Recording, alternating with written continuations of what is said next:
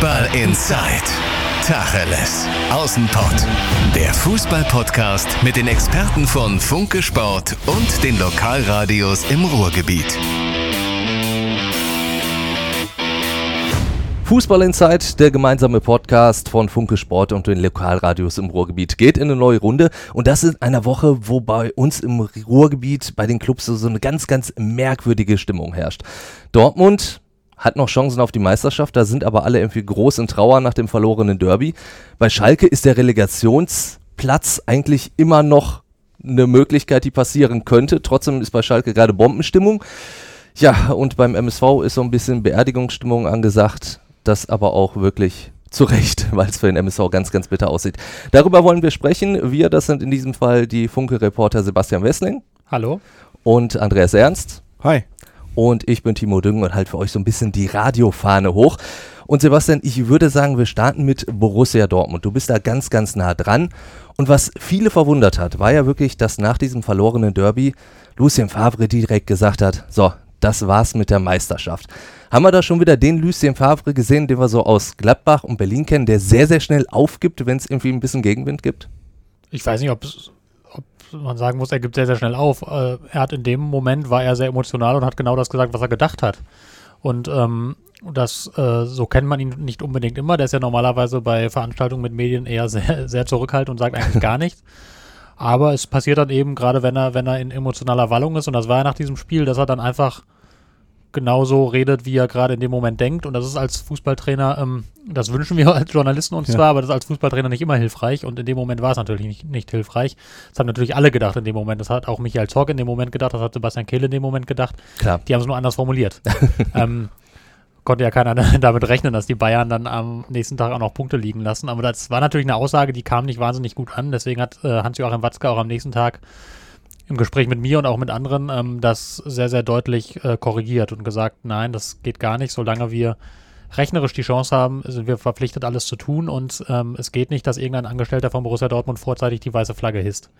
Also war ja sehr deutlich, ähm, das kam nicht so gut an und da wurde dann entsprechend gegengesteuert. Was ja auch wirklich total Gift dann wirklich für die Motivation ist in diesen restlichen Spielen, weil es geht ja nicht nur für Dortmund dann vielleicht noch um was, sondern die Dortmunder spielen ja auch gegen Mannschaften, für die es um richtig viel noch geht. Also wenn die jetzt sagen würden, doch, die Saison ist jetzt für uns gelaufen, ja, sagen wir so, ähm, und es wäre ja, würde zu dieser verrückten Saison passen, wenn jetzt Dortmund nach einem 0 zu 5 in München und einem 2 zu 4 gegen Schalke irgendwie noch Meister werden würde. Aber wir haben noch drei Spiele und die Bayern spielen, Sebastian, die spielen noch gegen Eintracht Frankfurt und RB Leipzig. Das ist so oh, nicht ja. das. Äh, und Hannover 96. Und Mannschaft. Das ist jetzt nicht das einfachste Restprogramm. Ähm, ich meine, Dortmund hat auch schwierige Gegner, aber halt nicht Frankfurt und Leipzig. Ne? Also das, und es fehlt nur ein Sieg. Also Dortmund muss alle Spiele gewinnen, Bayern muss eins verlieren, Dortmund Meister. Ja. Aber einige, richtig gerechnet. Einige, einige, einige Konditionalsätze dabei, die, die aufgehen müssen. Ähm, ja. Dortmund hat, genau, Dortmund hat das äh, auf dem Papier leichtere Restprogramm mit Bremen, mit Düsseldorf und mit Gladbach. Sind allerdings auch drei Gegner, da kann alles passieren. Das ist mal wieder eine Phrase. Aber ähm, Düsseldorf ist extrem unangenehm zu spielen. Das hat Dortmund gemerkt in der Hinrunde, da haben ja. sie verloren. Ähm, Gladbach macht im Moment überhaupt keinen guten Eindruck, aber wenn die einen guten Tag erwischen und Bock haben, dann können die auch ziemlich unangenehm sein. Und auch Bremen, das äh, haben wir alle gesehen, das haben die Bayern jetzt äh, zweimal nacheinander bemerkt, auch wenn jetzt das letzte Spiel von Bremen nicht so berühmt war. Aber, und auch Dortmund hat er schon gemerkt, dass Bremen ein sehr unangenehmer Gegner ist, all dieweil jetzt auch Dortmund zwei Spiele ohne Marco Reus spielt. Das ist ja auch nicht so ganz zu unterschätzen. Wollte ich gerade sagen, ohne Reus, äh, die Punktbilanz, ich habe da so eine Statistik gelesen, ist jetzt nicht deutlich schlechter. So in dieser Saison Spiel, ist sie fast in die, gleich. In dieser also Saison ist sie fast gleich, aber trotzdem ist es ein völlig anderes Borussia Dortmund. Äh, wobei man auch sagen muss, wenn es drauf ankam, in München und gegen Schalke. Ist er auch untergetaucht. Da war Marco Reus jetzt nicht wirklich der Kapitän, der er in anderen Spielen war. Das ist richtig. Ähm, wobei man sagen muss, was heißt, wenn es drauf ankam? In Berlin kam es auch drauf an, da hat er kurz vor Schluss ja. getroffen. Ne? Also es ist ja, man nimmt dann immer am Ende mhm. die Spiele, die verloren wurden und sagt, wenn es drauf ankam, war er nicht da. Ja, ja. Ähm, aber das, ich weiß, äh, nein, das ich waren weiß ja, was die, die Duelle, ja, wo alle drauf geguckt ja, haben. Natürlich, ja, natürlich. Das ist, ist, ja, ist ja keine Frage, dass Marco Reus in diesen Spielen überhaupt nicht gut gespielt hat. Ähm, aber er hat grundsätzlich auch schon sehr, sehr viele sehr gute Spiele für die Mannschaft gemacht und er ist definitiv natürlich ein Verlust, wenn er nicht dabei ist. Gar keine Frage. Allein schon, weil dann gehörig Tempo fehlt. Also wenn Marco Reus draußen ist, gehen wir mal davon aus, dass, dass Mario Götze dann als Zehner spielt und dass Paco Alcázar als Stürmer spielt. Dadurch verliert Borussia Dortmund erheblich an Tempo. Ähm, das ist auch nicht so ganz unentscheidend in der Bundesliga heutzutage. Ähm, natürlich sind das alles gute Spieler, aber es fehlt dann natürlich eine gewisse Dimension. Und ja, da bin ich mal sehr gespannt, wie sie das ersetzen wollen. Es gibt so das Gedankenspiel natürlich, dass dann vielleicht Christian Pulisic auf dem Flügel spielt statt Rafael Guerrero, weil er mhm. eben deutlich schneller ist. Allerdings ist er vielleicht dann wiederum nicht so vielseitig wie Guerrero. Und vor also allen Dingen bei, bei Pulisic habe ich auch immer ein vielleicht ist es nur so dieser Hintergedanke, weil man weiß, er wechselt ja eh, dass er eh nicht mehr so, so richtig bei der Sache war, immer so. Also er hat ja schon stärkere Phasen in Dortmund gehabt. Jein. Also er hat auf jeden Fall starke Spiele für Borussia Dortmund gemacht, aber man muss ganz ehrlich sagen, Christian Pulisic hat nie eine Phase gehabt, wo er konstant Stammspieler war in Dortmund und konstant ähm, herausragende Spiele gemacht hat. Das wird immer gerne vergessen. Ähm, aber er ist, er ist in diese Saison ist er als Stammspieler gegangen, erstmals. Und die Jahre davor, äh, die, die Spielzeiten davor war er das nicht wirklich. Also er hatte, er hatte ganz gute Phasen in der vergangenen Saison, Ende der vergangenen Saison. Ähm, jetzt zum Anfang war es auch ganz ordentlich, aber so die richtige Phase, wo Christian Pulisic eine ganze Saison Stammspieler war, die gab es ja noch gar nicht. Er ist ja auch noch nicht besonders alt.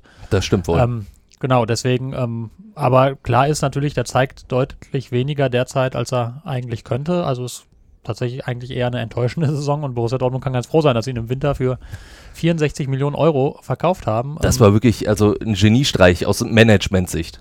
Natürlich. Ähm, hatte ja seine Gründe, warum Chelsea so viel bezahlt. Erstens ähm, ist Christian Pulisic aus, wenn man aus Marketing-Gesichtspunkten drauf guckt, ein unfassbar wertvoller Spieler, der beste Spieler der USA, der am besten zu vermarktenden Spieler der USA. Wenn man also diesen amerikanischen Markt im Auge hat, dann ist der natürlich Gold wert. Und ähm, Chelsea droht die Transfersperre oder beziehungsweise es ist ja, wenn da jetzt nicht noch, ähm, ich bin gar nicht über den genauen Stand hm. informiert, muss ich jetzt ehrlich sagen, aber soweit ich weiß, ähm, Stand jetzt ja, gilt Stand es, glaube ich, die Transfersperre ja. und wenn, wenn die nicht äh, über den Haufen geworfen wird, dann ist die und deswegen hatten die im Winter natürlich großen Druck und mussten irgendwie gucken, dass sie da einen Spieler an Land ziehen und das ist natürlich eine Verhandlungsposition, die hat dann äh, Michael Zorg natürlich dann auch sehr, sehr gut ausgenutzt, das muss man sagen. Wobei wichtiger finde ich wirklich, dass äh, Sancho bleibt. Ich sehe die Dortmunder, weiß Gott, nicht so oft wie du, Sebastian. Ich habe sie jetzt zumindest einmal in der Rückrunde gesehen am Wochenende im Derby. Und der war ja wirklich der einzige Lichtblick und was der für eine Geschwindigkeit hat, wenn für der am Ball ist.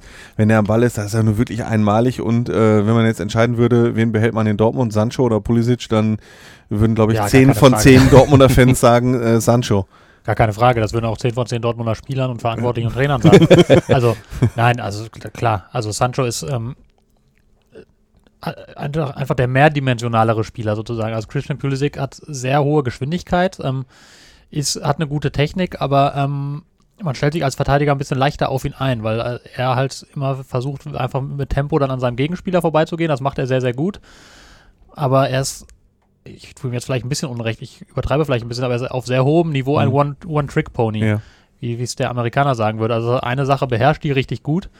Ähm, natürlich beherrscht er ein bisschen mehr, das ist ein bisschen fies, aber wenn man das zum Beispiel mit Sancho vergleicht, der ist viel, viel unberechenbarer, was der, was der mit dem Ball anstellt, Allein was der für Dribblings dies, macht. Dieser Lupfer ja. im Derby. Genau, was der inzwischen für Pässe spielt, dieser Lupfer ja. auf Mario Götze, natürlich brillant. Also der hat ein ganz anderes Paket und der setzt das, setzt das auch auf unfassbar hohem Niveau regelmäßig um und er ist ja auch erst 19 Jahre alt. Das darf man eben auch nicht vergessen. Und wie du richtig gesagt hast, der war im Derby für mich auch der totale Lichtblick. Mhm. Also der einzige, bei dem über 90 Minuten zu sehen war, der hat immer wieder was versucht. Das hat natürlich nicht alles geklappt, aber der hat versucht, der hat getribbelt, der hat gemacht, der hat getan. Und ganz ehrlich, wenn die Mitspieler vernünftig mitgespielt hätten, bei den Lücken, die er auch in der Schalker Mannschaft, mhm. in der Schalker Hintermannschaft ja immer mal wieder gerissen hat, da wären schon ein, zwei Tore mehr drin gewesen. Mindestens. Hm. Ihr habt auch beide die, die wichtigen Spiele angesprochen, wo dann Marco Reus nicht ganz so funktioniert hat. Im Endeffekt, du hast jetzt gerade auch gesagt, Andreas, es würde fast zu der Saison passen, wenn Dortmund doch noch die Meisterschaft holen könnte, obwohl sie genau diese wichtigen Spiele halt verloren haben. In München auf Schalke. Ist das so eine Geschichte, wo man sagen muss, da hat die Mannschaft einfach gezeigt, dass sie nervlich einfach das nicht drauf hat, wirklich an die Meisterschaft anzugreifen, was bei so einer jungen Truppe ja durchaus auch verständlich sein würde. Also wenn ich jetzt aufs Derby äh, schaue alleine, ja, also fürs Derby war diese Mannschaft nervlich nicht gewachsen. Ich saß auf der äh, Tribüne neben Sebastian und äh, der hat mir das quasi genau so auch bestätigt, weil mein Eindruck war, die Schalker haben mit relativ einfachen, natürlich auch mit dem nötigen Quäntchen Glück, äh, aber mit relativ einfachen Derby-Mitteln, wir provozieren die jetzt, wir hauen dazwischen, wir spielen auf Zeit, wir spielen ein bisschen hart. Stehen denn auch mal ein bisschen auf den Füße. Das hat eigentlich ausgereicht, um ja. diese Mannschaft vollkommen aus dem Konzept zu bringen. Und das darf einem, das darf einer Mannschaft, die Meister werden möchte, überhaupt nicht passieren. Also lacht man sich als Schalker ja sogar ein bisschen kaputt, wenn man das so einfach schafft. Ja. Meine, die haben sechs, ich glaube, das war so, Sebastian sagtest du mir, glaube ich, das erste Spiel der Bundesliga-Geschichte, in der die eine Mannschaft nur gelbe Karten kriegt und die andere Mannschaft nur rote. Ich weiß das, nicht, ob es das erste das war, sagt, aber das sagt relativ viel aus. Ja. Diese Statistik sagt viel aus. Die Schalker haben halt hart gespielt, manchmal überhart, holen sich die ganzen gelben Karten ab und die Dortmunder flippen aus und kriegen die beiden roten Karten. So, ne, also das fasst es relativ gut zusammen und auf deine Frage zu antworten, ja, sie waren dem der ganzen Nummer nervlich nicht ganz gewachsen. Ja, ja und du wirst dich erinnern, wir saßen auf der Tribüne und wir haben zur Halbzeit gesagt, Junge, Junge, äh, es würde mich nicht sehr wundern, wenn ja. da ein Dortmunder vorzeitig runtergeht, so sauer wie die da schon waren. Ne? Genau. Also, Aber du hast man, nicht gedacht, dass Reus, das ist Reus Nein, ich habe hab, hab nicht erwartet, dass Reus trifft. Ich verrate auch nicht, wen ich, nee. wen ich getippt habe. Ja, wobei Wolf doch schon ein Kandidat war. Nein, also ich finde, wenn man, wenn man das Spiel jetzt im Nachhinein anguckt, weil du gerade sagtest, junge, junge Mannschaft, ähm, A, äh, würde ich auch total sagen, die waren dieser Situation mental nicht gewachsen, wie sie das auch schon in München nicht waren. Da hat das Michael Zorc auch sehr deutlich gesagt. Wir waren an diesem Tag der Situation mental nicht gewachsen. Das hat er nach dem Schalke-Spiel nicht so wiederholt, aber mein Eindruck ist der, dass es so war. Aber das hat, glaube ich, in dem Fall nichts mit Erfahrung zu tun gehabt, ganz ehrlich, weil äh, Marco Reus, 29 Jahre ja, alt, der, der hat schon ein paar Jahre auf dem Buckel.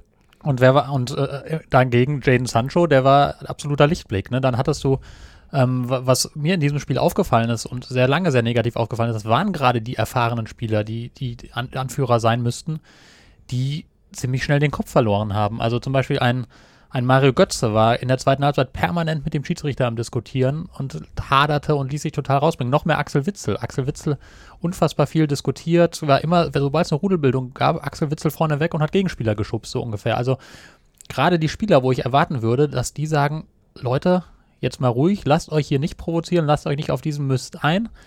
Ähm, spielt euer Ding runter. Wir sind die fußballerisch bessere Mannschaft und das wird sich über kurz oder lang durchsetzen in diesem Spiel.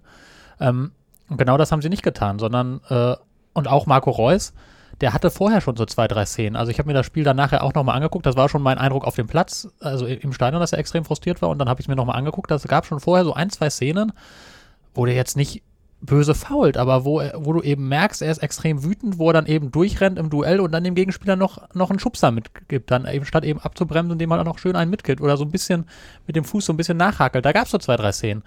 Ähm, und deswegen ist das in dem Punkt, glaube ich, nicht, also zumindest nicht auf Erfahrung der einzelnen Spieler zurückzuführen, weil das waren ja gerade die Erfahrungen, die das gemacht haben. Vielleicht so als Mannschaft, die relativ neu zusammengestellt ist, die noch nicht viele solcher Situationen gemeinsam erlebt hat, irgendwie schon.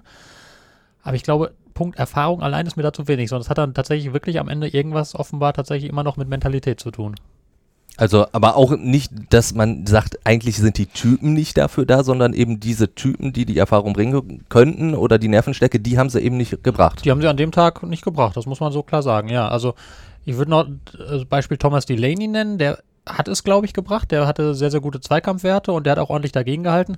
Der wurde halt ähm, dann irgendwann von Lucien Favre geopfert, sozusagen, um eben offensive Spielweise zu bringen. Der hat Paco Alcázar gebracht für Thomas Delaney. Ich glaube, zwei Minuten später gab es die erste rote Karte. Genau, also das war ein Wechsel, der ja, halt dann aufgrund der Umstände überhaupt nicht aufging. Aber das ist eigentlich auch so einer für diese Spiele. Der hat das auch im Rahmen seiner Möglichkeiten das klingt jetzt auch fies. Also der hat das auch gut gemacht, aber er ist halt nicht der, der große Spieler, sondern er ist halt, ist halt der Kämpfer dann, der da dagegen hält. Ähm, eigentlich auch für solche Spiele da, wurde dann äh, ausgewechselt. Den Wechsel konnte ich in der Situation auch absolut nachvollziehen, war ja. halt blöd, dass dann sofort die roten Karten kamen. Aber wie gesagt, das sind so, so drei, vier, fünf Spieler, von denen will man das erwarten und die haben das an dem Tag nicht oder nur eingeschränkt einfach das gemacht, was man von ihnen erwarten würde. Also da gibt es vielleicht sogar noch, wenn man jetzt auf die Saison rückschaut, muss man sich die Frage stellen, ob dann zum Beispiel Lukas Bischek ist ja auch so ein absoluter Führungsspieler, der hat halt verletzt gefehlt, der wird auch, das ist absehbar, dass er der hat nächste Saison noch einen Vertrag, wird aber nicht mehr so wahnsinnig viele Spiele für Borussia Dortmund machen, glaube ich, einfach, weil körperlich er immer Probleme hat in, der, in jüngerer Vergangenheit. Ist eigentlich Vizekapitän, ist so eine wichtige Figur, hat ganz gefehlt und dann wird man natürlich auf einzelne Positionen jetzt nochmal gucken müssen, ob man da auch noch den einen oder anderen wirklich erfahrenen, mental gefestigten Spieler dazu packt. Du hast gerade davon gesprochen, im Rahmen ihrer Möglichkeiten. Ich finde, das passt auch haargenau zu dem, was Schalke abgeliefert hat in diesem Derby, weil das die jetzt spielerisch nicht wirklich dagegenhalten können gegen die Bosen.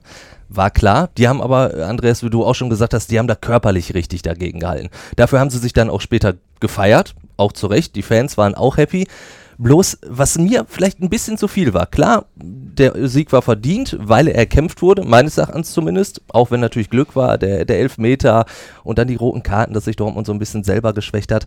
Aber trotzdem war mir die Euphorie nach diesem Spiel ein bisschen zu groß bei den Schalkern. Dass sie hinterher noch in eine Fankneipe fahren und sich da feiern lassen, dass man Videos sieht von dem Armin Arid, der da plötzlich äh, Schalke 04 singt.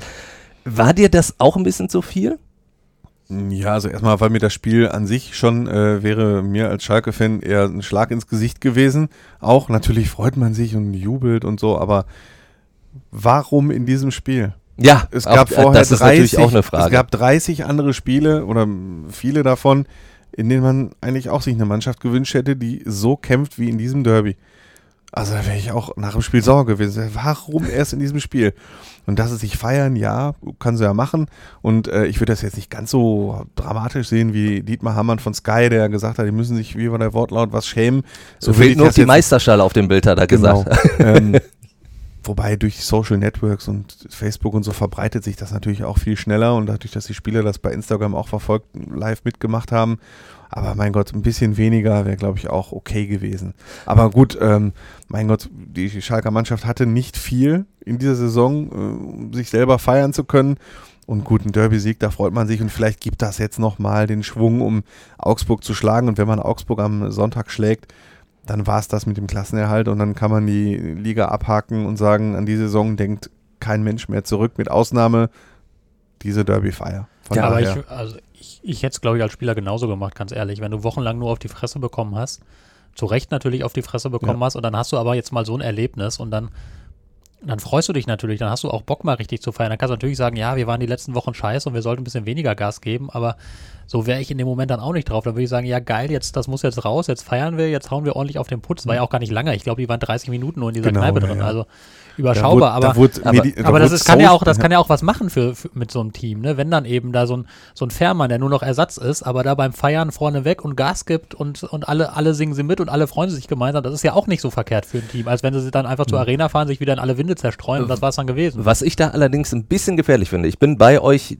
die Jungs, die haben nur auf die Fresse gekriegt, die sollten auch mal feiern. Wenn du in Dortmund gewinnst, auch wenn du nicht Schalke bist, freust du dich, mhm. logischerweise.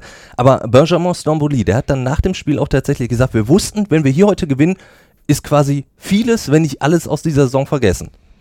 Das also. ist doch vielleicht dann auch schon wieder ein bisschen zu viel, weil wenn die das jetzt auch im Hinterkopf haben, dann bin ich gespannt, ob dann halt gegen Augsburg wieder so eine kämpferische Leistung das kommt. Das ist ein bisschen zu viel, aber dafür hast du halt auch einen Trainer, der dann sagt, pass auf, guck mal auf die Tabelle, Stuttgart hat gegen Mönchengladbach gewonnen, das sind jetzt immer noch nur noch sechs Punkte und wir müssen schon noch ein Spiel gewinnen. Zumal Stuttgart ja auch noch Gegner ist. Genau. Was ich noch zu Sebastians, äh, als Ergänzung zu Sebastian sagen will, ähm, das kann wirklich was in der Mannschaft auslösen. Äh, wir standen Suazerda gegenüber und haben ihn dann gefragt, wie er das empfunden hat, als er in die Kurve gelaufen ist, um mit den Fans zu feiern. Und da sagte der, ja, war für mich das erste Mal. so, also der ist neu auf Schalke, der Stomoli war zwischendurch hat verletzt. Auch gesagt, das der, wird er genau, nie vergessen in seinem Leben. Suazerda war oft verletzt und war fast genauso oft gesperrt.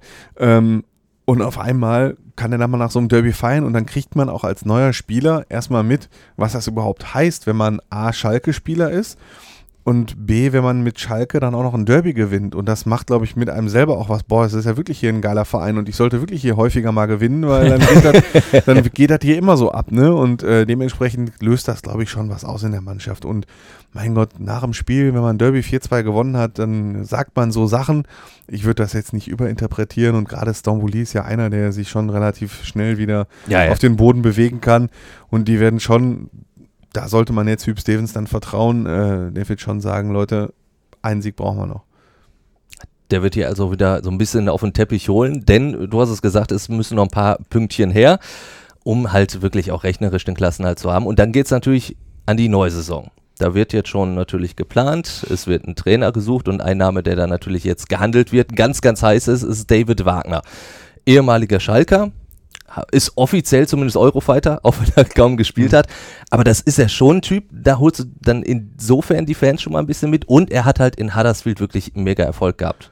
Ja, er hat mega Erfolg gehabt. Äh, Sebastian kennt ihn noch besser, da er als Trainer vor allen Dingen bei Borussia Dortmund in äh, U23 gearbeitet hat. Mhm. Ich kann seine Arbeit nicht so richtig beurteilen. Ähm, wie du schon richtig gesagt hast, Eurofighter, äh, also Eurofighter 1B sozusagen. Oder Eurofeierer kann man genau, ihn dann wahrscheinlich Euro, nennen. Eurofeierer, dementsprechend, ich glaube auch auf Schalke wäre der vermittelbar deshalb äh, und ist jetzt nicht als derjenige, der vier Jahre in Dortmund gearbeitet hat und so, also der können schon die Leute hier mitziehen. Hat aber auch ein Tor gemacht in der, in der UEFA Cup Runde. Ich weiß nicht mehr gegen wen, aber er hat auch getroffen. Ui. Also ja. hat, ähm, ein bisschen was dazu beigetragen. Ähm, und was ich jetzt dazu sagen will, für mich, meine Einstellung ist, dass ich immer noch lieber Roger Schmidt gehabt hätte. Ganz einfach. Also ich finde, Roger Schmidt ist einfach, einfach der perfekte. Seit Wochen erzählt er nichts ja, aus. Also Roger Schmidt wäre der perfekte Kandidat für Schalke. Und ja. äh, ne, ich habe noch einen älteren Kollegen gehabt, der gesagt hat, ach vielleicht und die haben jetzt abgesagt und so, aber vielleicht verhandeln die da noch weiter. Nee, der hat abgesagt, er kommt nicht, alles gut. Äh, der wäre für mich immer noch der beste Kandidat gewesen. Und David Wagner, er hat halt nie in der Bundesliga gearbeitet. Er hat bisher eher so bei Außenseitermannschaften gearbeitet. Huddersfield war der, der große Außenseiter überall. Borussia Dortmund äh, U23 war in der dritten Liga der Außenseiter. Ich kann über seinen Spielstil, den er lehrt, nicht so viel sagen. Ähm, es wird allerdings eher so ein Außenseiter-Spielstil sein, der, würde ich jetzt sagen, eher nicht zu dem passt, was Jochen Schneider sehen möchte. Jochen Schneider kommt aus der RB Leipzig-Schule, aus der Red Bull-Schule und hat schon mehrfach gesagt, er würde am liebsten einen Fußball sehen seiner Mannschaft, der wirklich so diesen, diese Power hat.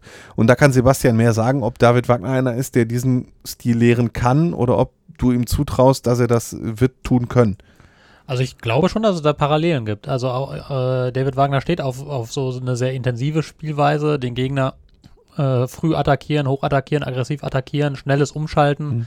schnelles direktes Spiel nach vorne. Das sind ja Elemente, die mhm. durchaus so auch eben der RB-Schule, möchte mhm. ich mal sagen, entsprechen. Also von daher ähm, glaube ich schon, dass es da Schnittmengen gibt. Also er hat, ähm, hat ja in Dortmund sehr viel, sagt er selber, sehr viel von Klopp gelernt. Er konnte bei Klopp da immer die Trainingseinheiten auch mit angucken, konnte, konnte da mit ihm drüber diskutieren. Also da gleicht sich die Art und Weise, wie die beiden über Fußball denken, gleicht sich durchaus.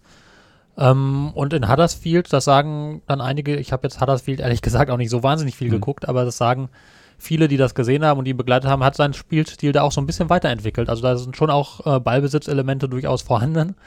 Ähm, natürlich hat er mit den Außenseiter Fußball spielen müssen, ist ja keine Frage, aber man kann es ja auch umdrehen und sagen, also er hat bewiesen, dass er aus geringen Möglichkeiten sehr viel machen kann. Also wenn man anguckt, die hat Huddersfield selbst, als sie aufgestiegen sind, die hatten Etat, damit waren sie, glaube ich, auf Platz 17 oder 18 von 20 Mannschaften in der zweiten englischen Liga. Und der hat da die richtigen Leute hingeholt. Das ist ja, ist ja in England immer so, dass er eben der, der, der Manager, heißt es ja dann, eben auch mhm. sich um so Transfers und so kümmert. Und das, da war er dann eben mit im Boot. Hat da gute Leute hingeholt, Leute, die da irgendwie charakterlich gut reingepasst haben. Hat eben eine Mannschaft geformt, die viel über den Teamgeist kam.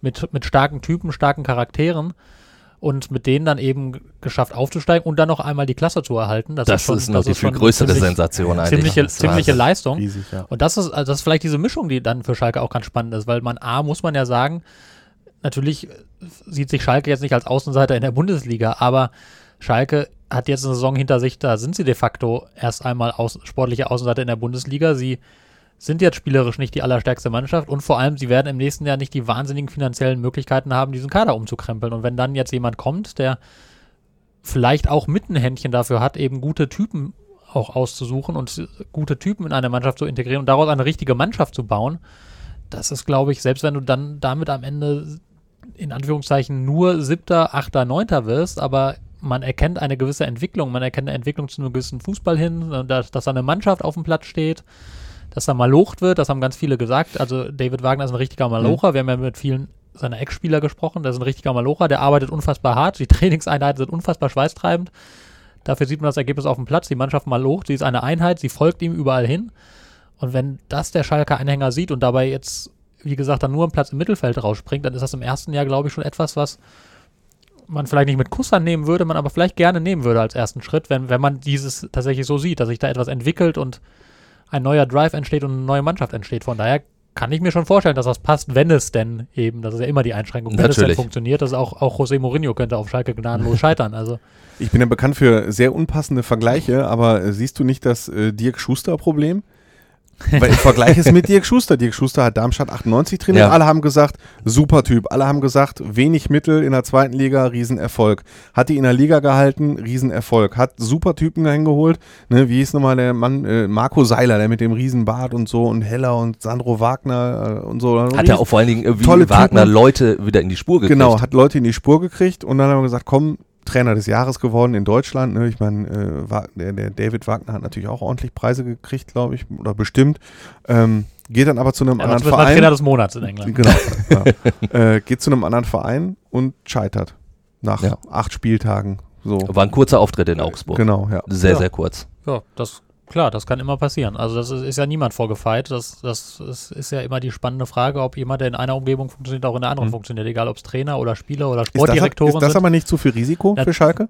Ja, aber sollte man nicht dann lieber so einen Hacking holen, von dem man weiß, der hat überall zwei Jahre Erfolg? Und vor allen Dingen, der schon mal ja. bei, bei, etwas größeren Vereinen ja, war. Es kommt genau. ja auch noch hinzu, weil ich, ich gebe dir recht, klar, normalerweise kommt jetzt Schalke aus einer sportlich schlechten Saison. Man sagt so, komm, wenn die jetzt zumindest wieder Einsatz zeigen, mhm. ist man schon zufrieden. Aber trotzdem hat man auf Schalke ja den Anspruch, wir sind Schalke. Und ich glaube nicht, dass man ihm dann sagen würde, komm, die Saison Platz 9, also dass er diese Zeit bekommen würde. Ja, aber da muss man doch mal, also erstens einmal weißt du ja auch nicht, ob Hacking funktioniert. Es ist ja auch, ja. also vielleicht hast du da die etwas größere Wahrscheinlichkeit, weil sehr erfahrener Trainer. Aber es kann ja auch sein, dass also sind auch schon sehr erfahrene Trainer auf Schalke gnadenlos baden gegangen. Also wenn Völlig man so an, an einen Jupp Heynckes zurückdenkt, das hat auf Schalke jetzt eher so mittel funktioniert. Da kam Ralf Rangnick, junger, damals noch recht unerfahrener Trainer und das ging raketenmäßig durch die Decke. Also man weiß es ja nicht. Und Sebastian, zweitens, wir haben zweitens, doch alle studiert. Wir können doch alle mit Wahrscheinlichkeiten und Rechnungen ja, ja, ja, und alles gegen. Nein, aber was ich, was ich, als zweites noch sagen hm. wollte, wenn du sagst, der Schalker wird nicht akzeptieren, dass er auf Platz 8 oder 9 landet, dann muss der Schalker jetzt aber in der Phase mal realistisch werden. Also er ist jetzt gerade, er rettet sich jetzt gerade knapp vorm Abstieg. Die Mannschaft wird jetzt in der nächsten Saison nicht durch Zauberhand eine bessere sein. Du hast jetzt nicht viel Geld, du hast keinerlei internationale Einnahmen, womit du irgendwie tolle Spieler kaufen kannst. Du hast natürlich immer noch einen ordentlichen Kader. Aber nächstes Jahr hast du immer noch Borussia Dortmund, hast du Bayern München, hast du Leverkusen, hast du Wolfsburg, hast du Hoffenheim, hast du Leipzig und ich weiß gar nicht, wo ich aufhören wollte. Da, da ist doch, da bist du ja schon bei Platz 7, 8 angelangt, wo du dich realistischerweise dahinter einsortierst. Wenn du eine richtig gute Saison spielst, lässt du vielleicht ein, zwei von diesen Mannschaften hinter dir. Dann redest du aber über Europa League-Ränge. Eintracht Frankfurt habe ich noch gar nicht erwähnt. Also, da muss ja gut, ob, ob die Mannschaft so zusammenbleibt, das wage ich ja, auch zu bezweifeln. Ja, natürlich weiß man ja. das nicht. Aber du kannst ja nicht als Schalker davon ausgehen, dass du nächstes Jahr automatisch wieder um die internationalen Plätze spielst, nach so einer Grottensaison. Und du, wie gesagt, du hast überhaupt kein Geld, um diese Mannschaft umzukrempeln. Deswegen, wenn ein Trainer kommt und der vernünftigen Fußball zeigt und du, du siehst eine Entwicklung, das ist ja, das, du musst natürlich eine Entwicklung sehen können, aber wenn du diese Entwicklung siehst und wenn du siehst, da entsteht etwas und der impft dieser Mannschaft irgendwie einen neuen Geist ein, einen neuen Teamgeist und am Ende kommt Platz 8 dabei heraus, dann finde ich, dann kann man in einem ersten Schritt damit auf jeden Fall zufrieden sein. Ich würde deshalb weitergehen. Ich sehe das ähnlich wie du, dass die viel wichtigere Personalie erstmal, finde ich, ist, wer wird Sportdirektor im Zusammenspiel mit Jochen Schneider und wer wird technischer Direktor, weil in Zusammenhang mit dem neuen Trainer kommt es ja darauf an, erstmal eine vernünftige Mannschaft zusammenzustellen und die Mannschaft, die jetzt da ist, gegebenenfalls zu entschlacken, Spieler loszuwerden, Spieler zu verkaufen, mal gucken, ob es für Bentaleb ein Markt ist, dass man den mal für 10 Millionen los wird oder für Konoplianka oder wie sie alle heißen. Und dass man dann mit sehr viel Händchen eine Mannschaft zusammenstellt, mit der ein neuer Trainer da noch was anfangen kann. Wenn du jetzt sagst, Entschuldigung, wir werden Bentaleb und Konoplianka nicht los, du hast den gleichen Kader wie in dieser Saison auch, äh, dann kann der Trainer David Wagner oder ähm, Dieter Hecking oder Bruno Labbadia oder Roger Schmidt heißen, äh, sagen dann alle, ja, scheiße. ja, dann, dann, dann ist das Problem weiterhin ja, das gleiche. Das genau. sieht man ja auch bei, bei Hüb Stevens, der konnte ja jetzt auch nicht plötzlich zaubern. Ne? Also Deswegen sollte man wirklich das gleichsetzen, wenigstens gleichsetzen, zu sagen, nicht der Trainer ist in dem Fall die allerwichtigste Personalie, ich meine, natürlich ist der Trainer immer somit die wichtigste Person in einem Verein, aber in diesem Konstrukt, wenn drei Leute gesucht werden, Trainer, Sportdirektor, technischer Direktor, sollte man auf alle drei das gleiche Augenmerk legen. Mhm. Ja, natürlich muss der Sportdirektor ist eigentlich tatsächlich, würde ich auch sagen, die wichtigste Personalie, weil man normalerweise in einem Club, wenn alles so funktioniert wie geplant, ist das die personelle Konstante eigentlich über Gut, das hat jetzt in der Bundesliga jetzt in den letzten Jahren auch immer mehr sich dahin entwickelt, dass sie relativ schnell wieder fliegen, aber das ist ja eines der Kennzeichen erfolgreicher Clubs, dass du da einfach eine sehr, sehr hohe Konstante hast bei Menschen, die sich um die sportlichen Geschicke dieses, des Clubs auf dieser Ebene kümmern. Mhm. Und das, das muss ja auch der Schalke-Anspruch sein. Und deswegen ist das natürlich die Personalie, die absolut sitzen muss. Das ist gar keine Frage. Sportliche Konstanz und auch äh, quasi die Konstanz auf der Position zum Beispiel des Trainers hat der MSV Duisburg durchgezogen in dieser Saison. Hat zwar zu relativ, ja, zum, nach einem Drittel der Saison Ilja Gruev entlassen, hat dafür Thorsten Lieberknecht geholt.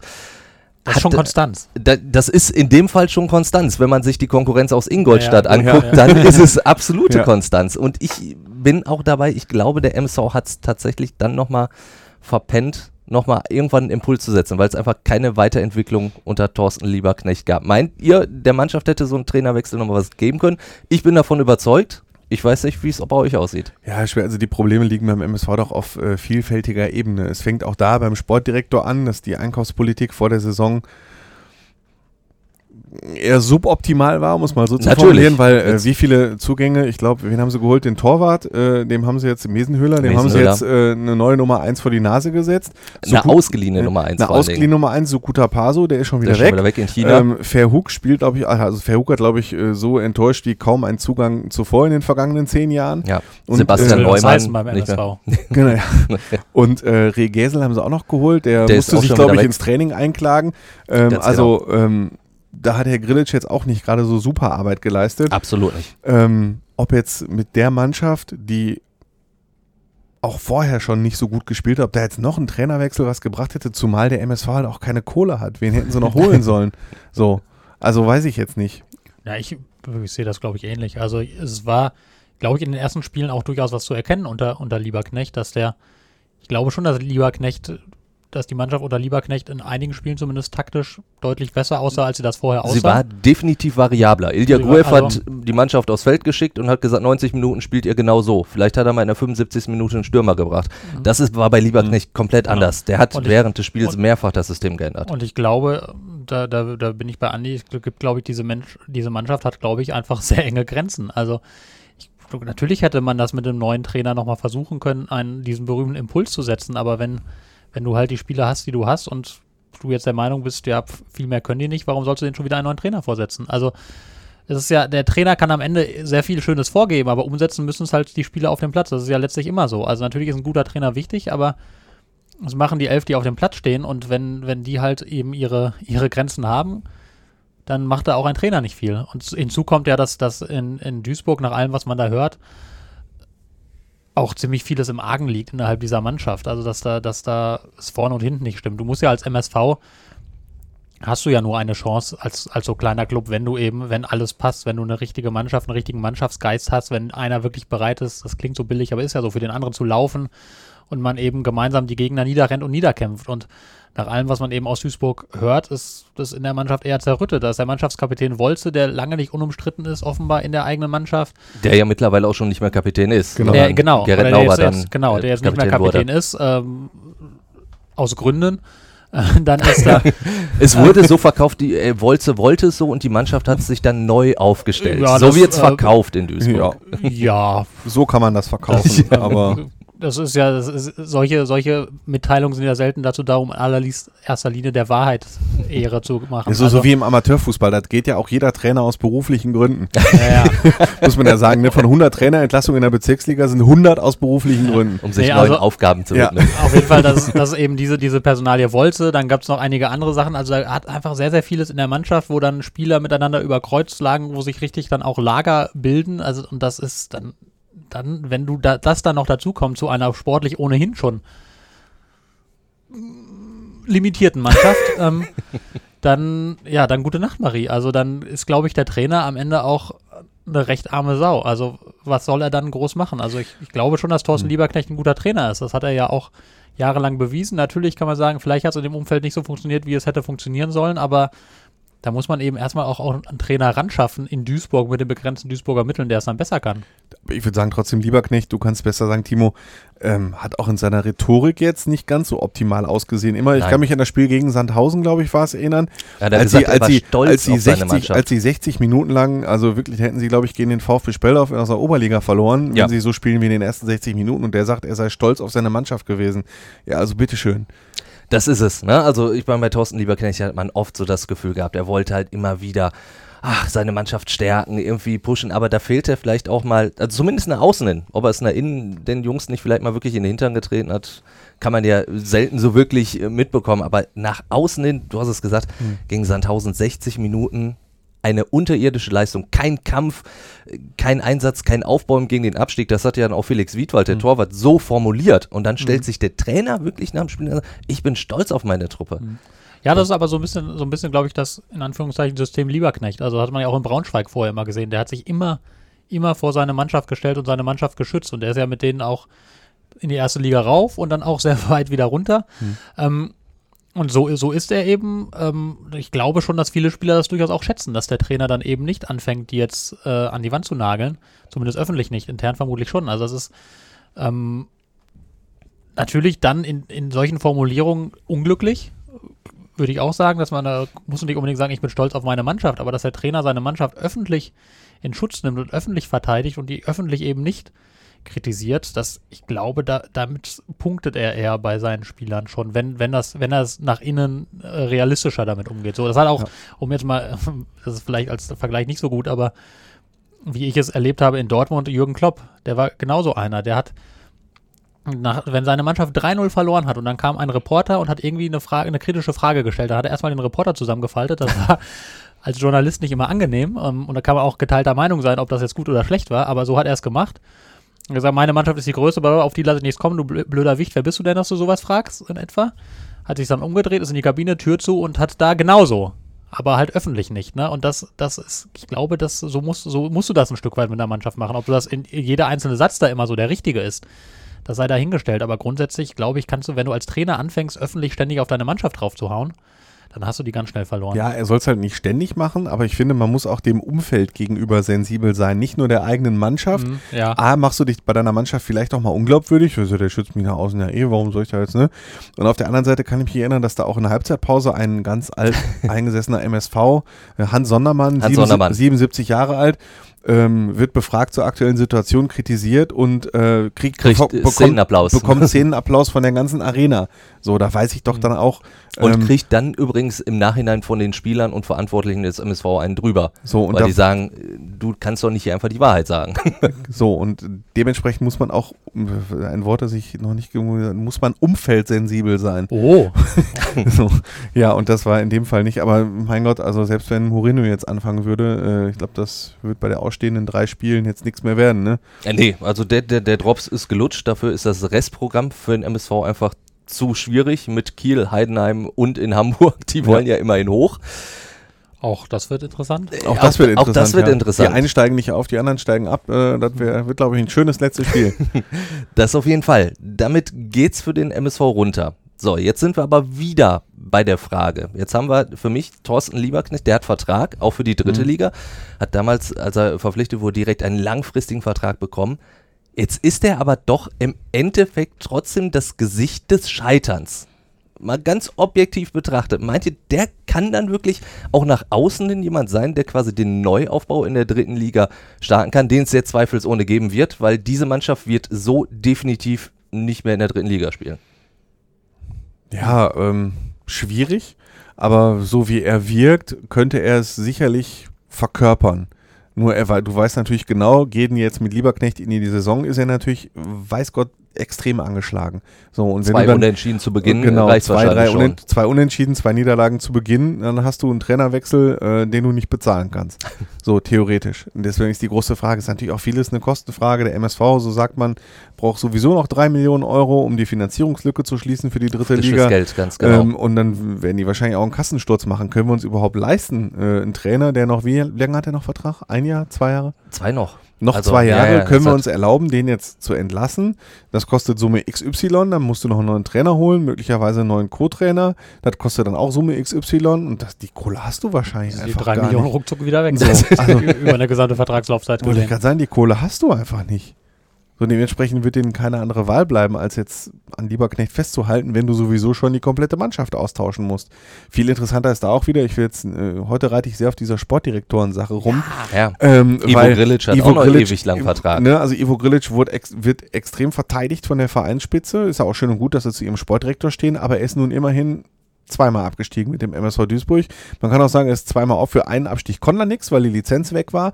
Aber sportlich sind sie zweimal abgestiegen und diesen Abstieg hat er zu ganz großen Teilen verursacht durch die Einkaufspolitik, die wir gerade angesprochen haben. Bin ich absolut so, bei dir. Und auch, auch wenn man tatsächlich am Anfang der Saison noch gedacht hat, so verkehrt hat er gar nicht eingekauft. Aber klar, mhm. im Nachhinein kommt man sagen, es ist keiner eingeschlagen und das dass so gut war so ein schwieriger ja. Charakter ist, wusste man. Bei Regäse wusste man das auch. Und dass John Verhoek jetzt der Topverdiener in Duisburg ist und dann keine Leistung bringt, damit sind wir, glaube ich, dann auch ja. wieder bei der schlechten Stimmung innerhalb der Mannschaft. Und äh, Mesenhüller zum Beispiel, der war ja so gut, äh, dass er äh, hinter Davari ja. auf der Bank gesessen hat. So, also ähm, auch da ist dann schon wieder die Frage, wie willst, willst, du den jetzt nächste Saison als Nummer 1 hinstellen? Weil das wird der MSV ja machen müssen. Er kann keinen neuen Mann holen, aber du hast dann einen Torwart, dem du schon zweimal das Vertrauen entzogen hast also die Probleme sind vielfältig. Ich weiß jetzt noch nicht, wenn du jetzt einen neuen Sportdirektor holst, dann sind wir auch wieder bei der Zeitfrage. Der muss sich erstmal mit allen Leuten verstehen. Der muss erstmal gucken, ob er am Trainer festhält. Und dann hat er noch genau zwei Wochen, um 20 Spieler zu holen. Also sprich, du musst dir jetzt quasi schon einen im Hinterkopf haben, falls du an Ivo Grilic nicht festhalten möchtest. Und da, Entschuldigung. Und da weiß ich jetzt nicht, ob du ähm, als MSV auch die große Auswahl hast oder ob die, jetzt, ich will jetzt nicht zu persönlich werden oder so, ob die Leute im Vorstand überhaupt so genau die Leute kennen.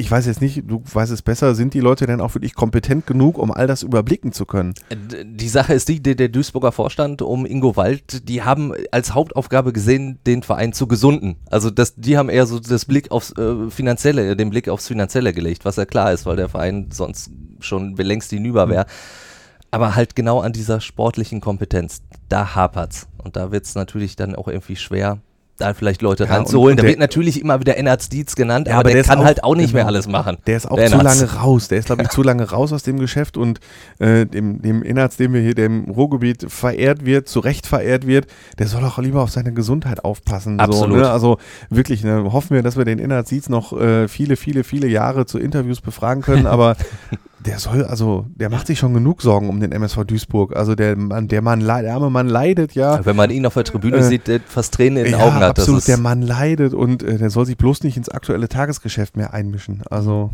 Ja, aber grundsätzlich ähm, bin ich auch der Meinung, bevor du die Trainerfrage stellst, musst du die Sportdirektorenfrage stellen. Ähm, du kannst ja von mir aus gerne Ergebnis offen stellen, aber das ist ja die Personalie, die du als erstes jetzt mal klären musst. Haben wir noch Vertrauen in Ivo Grilic, nachdem der jetzt eben, wie gesagt, zweimal abgestiegen ist. Er, er, hat jetzt nicht in den letzten Jahren, also gut, er ist auch wieder aufgestiegen aus der, äh, aus der dritten Liga, musste er aber auch, finde ich, mit, mit der Mannschaft. Beziehungsweise, oder mit den, nicht mit der Mannschaft, die hat er zusammengestellt, aber mit den, mit den Voraussetzungen, die er damals hatte, dann war das schon also äh, Vor allen Dingen hat er auch, auch da wieder, um auf den Vorstand zurückzukommen, die haben auch gesagt, wir müssen wieder hoch, weil sonst können wir hier die Lichter wieder ausmachen. Genau. Das haben sie jetzt hinterher dann ja. auch öffentlich betont, aber. Und das kannst du übrigens nicht zwingend erwarten in der dritten Liga, ne? Das ist das Saison. Problem. Ja. Lautern bekommt jetzt einen neuen Investor. Wird, du hast Eintracht Braunschweig, Eintracht München Braunschweig. 60, Hansa Rostock. Und, und, und was in Uerdingen äh, noch passiert, weiß man auch genau. nicht. Ja, genau, aber, aber, genau, wie gesagt, also das ist eigentlich die Frage, die du jetzt mal dringend klären musst und die du zwar möglichst schnell klären musst. Die kannst du jetzt auch in den nächsten, also musst du eigentlich auch unabhängig davon, wie es jetzt weitergeht, du gehst ja vermutlich eh runter, aber selbst wenn nicht, musst du jetzt mal grundsätzlich die Frage klären, wollen wir mit ihm weitermachen und wenn nicht, dann musst du jetzt eigentlich auch schon einen Strich ziehen und sagen, gut, ähm, vielen Dank für die schönen Jahre. Ähm, aber wir setzen jetzt auf jemand anderen und den holen wir möglichst schnell, weil es muss ja dann die kommende Saison geplant werden. Ähm, oder du kommst zum Ergebnis, du vertraust auf ihn, ist ja auch gut. Aber zumindest diese Frage musst du, musst du genau jetzt und eigentlich hättest du damit schon vor Wochen anfangen müssen, ähm, diese Frage zu klären und dann erst kannst du die Trainerfrage klären, weil das ist ja, also der neue Trainer, also bringt ja nichts, wenn du sagst, äh, wir schmeißen den Lieberknecht raus, dann so, oh, den Sportdirektor eigentlich auch, dann kommt der nächste und sagt, oh, Lieberknecht wäre gar nicht so schlecht gewesen. ja, Oder klar, andersrum, ja. du sagst, ja, wir machen mit Lieberknecht weiter, ähm, mach du erstmal zwei, drei Wochen und dann kommt vielleicht doch ein neuer Sportdirektor und sagt, Lieberknecht, pff, weg damit. Also, ja. das ist eigentlich die zentrale Frage, die Duisburg jetzt mal klären muss und wirklich sich jetzt auch mal trauen muss, wirklich offen zu klären. Also, es hat ja irgendwie so den Anschein, als, als sei, zumindest von außen hat es für mich den Anschein, als sei Grilic mehr oder weniger unantastbar weil er vielleicht auch tatsächlich der Einzige im Moment ist, der sportliche Kompetenz in, die, in der Vereinsführung verkörpert. Sie ziehen sich ähm, auch wirklich komplett zurück. Ja. Man, genau, ja, gut, ne? ist, ja, ist, ja, ist ja grundsätzlich auch nichts gegen einzuwenden. Also wenn man sagt, der, der Vorstand, der, der hat sich darauf konzentriert, den Verein zu gesunden, ist ja auch richtig. Das war ja das absolut Allerwichtigste, dass dieser Verein nicht abschmiert. Und dann hast du eben jemanden, für den Sport hast du eben diesen Angestellten Ivo Grilic, der der das macht, der dafür bezahlt wird und das ist eben der Sportvorstand, dann ist das natürlich seine Aufgabe und dann reden wir ihm da nicht rein. Wenn du jetzt aber feststellst, funktioniert nur so mittel, dann musst du dir doch mal Gedanken machen, ob du, oder ich meine, ich würde fast sagen, noch, noch irgendjemand als Unterstützung dazu holen. Das kann sich der MSV vermutlich auch nicht so richtig leisten, also ein riesig, riesiges Funktionsteam aufzubauen. Aber Wobei sich da Frage musst du jetzt zumindest mal stellen. Spieler angeboten haben, bloß die haben so auf Grillitsch draufgehauen. Ich glaube nicht, dass die zusammenarbeiten können. Also wenn jetzt Andreas Voss oder Ferry Schmidt genau, ankommen genau, würden und sagen, ja Ivo, wir machen mal was zusammen. Ich glaube, da zeigt er den Vogel. Es gibt aber immerhin, das kann man noch als positives äh, Echo dann sagen, es gibt Leute, die sich um den MSV wirklich sorgen. Wenn du dann siehst, das waren glaube ich auch Dietmar Hirsch, der in Elversberg trainiert, Andreas Voss, Bashiro Salou, äh, Ferry Schmidt, Ferry Schmidt, genau. Markus Osthoff äh, hat Markus Osthoff, das sind Leute, denen liegt der MSV wirklich am Herzen, sodass du nicht nur die aktuelle Generation hast, die was für den MSV erreichen möchte, sondern du hast ja noch Leute, die den Verein nicht aufgeben, die wollen, dass dieser Verein wieder aufsteht und dass der Verein mal etwas nachhaltigeren Erfolg hat, als einfach nur, früher ist der MSV zwischen der ersten und zweiten Liga hin und her gependelt, jetzt pendelt der MSV zwischen der zweiten und dritten Liga hin und her. Das kann es ja nur auch nicht sein, gerade so ein traditioneller Verein, der in der Tradition eines Inhaltsdienstes steht. Ja. Sodass man, also nochmal, wir wollen im MSV, da kann ich auch für Sebastian sprechen, wir wollen im MSV wirklich nichts Böses. Wir sind ganz ja. im Gegenteil, wir mögen, nein, wir mögen alle den MSV total gerne und äh, ich kann da, ich wohne in Mülheim, da kann ich mit dem Fahrrad hinfahren zur Arena und ich habe viele Freunde, die MSV-Fans sind und ich wünsche mir, dass es mit diesem Verein auch bald wieder äh, nach oben geht. Ja, ich auch. Also das Und das ist ja, also das, genau wie du sagst, dieser Verein hat ja eine gewisse Kraft, die er mitbringt, durch, durch die Historie, die er hat. Nur allein darauf ausruhen darf man sich nicht, weil wir haben ja gerade die ganzen Vereine, die wir gerade mhm. aufgezählt haben, das sind genau solche genau. Vereine auch. Ne? Ja. Ne? Auch, auch Lautern, auch Braunschweig, auch äh, Uerdingen, 60. München 60, Weise, München 60. Also das, das ist kein Alleinstellungsmerkmal und diese, natürlich hat man dadurch mehr, mehr Möglichkeiten als gewisse andere Vereine, aber die muss man jetzt verdammt nochmal auch klug nutzen und ähm, ja, dann stell dir mal vor, MSV, Ingolstadt steigt glaube, ab. Wenn Ingolstadt ja. absteigt, ist ein Aufstiegsplatz eh schon wieder weg. Der weg. Und ja. dieses Jahr, dieses, ich glaube, diese kommende Saison wird eine ganz, ganz entscheidende für den MSV. Wenn du nicht, ja. nicht äh, A, finanziell ist ja sowieso die Frage, in der dritten Liga Geld zu generieren, ist nicht unbedingt einfacher. Ähm, und wenn du es dann nicht hochschaffst, dann wird, dann wird's ja wirklich, wird ja dann von Jahr zu Jahr schwieriger. Man kann mal Frage nach in Kaiserslautern. Ja, irgendwann, also, irgendwann wird das heißt, diese dritte Liga zum Grab. Das, das ist, ist ganz eindeutig so. Ich finde, das in Mitte haben wir ein ja, schönes Schlusswort, würde ich gar nicht sagen in dem Zusammenhang, aber, aber äh, zumindest äh, schöne Wünsche, die wir Richtung Duisburg schicken. Dankeschön, Andreas, Dankeschön, Sebastian. Timo, danke. Hat wieder sehr, sehr viel Spaß gemacht. Und wenn ihr da draußen noch irgendwelche anderen Meinungen habt, Anregungen, Kritik, dann äh, sagt uns das doch einfach, hinterlasst einfach was in den Kommentaren. Und wenn ihr uns ein Sternchen bei iTunes verpasst, freuen wir uns natürlich auch. Perfekt, Dankeschön. Danke. Fußball Inside, der Fußball-Podcast mit den Experten von Funke Sport und den Lokalradios im Ruhrgebiet.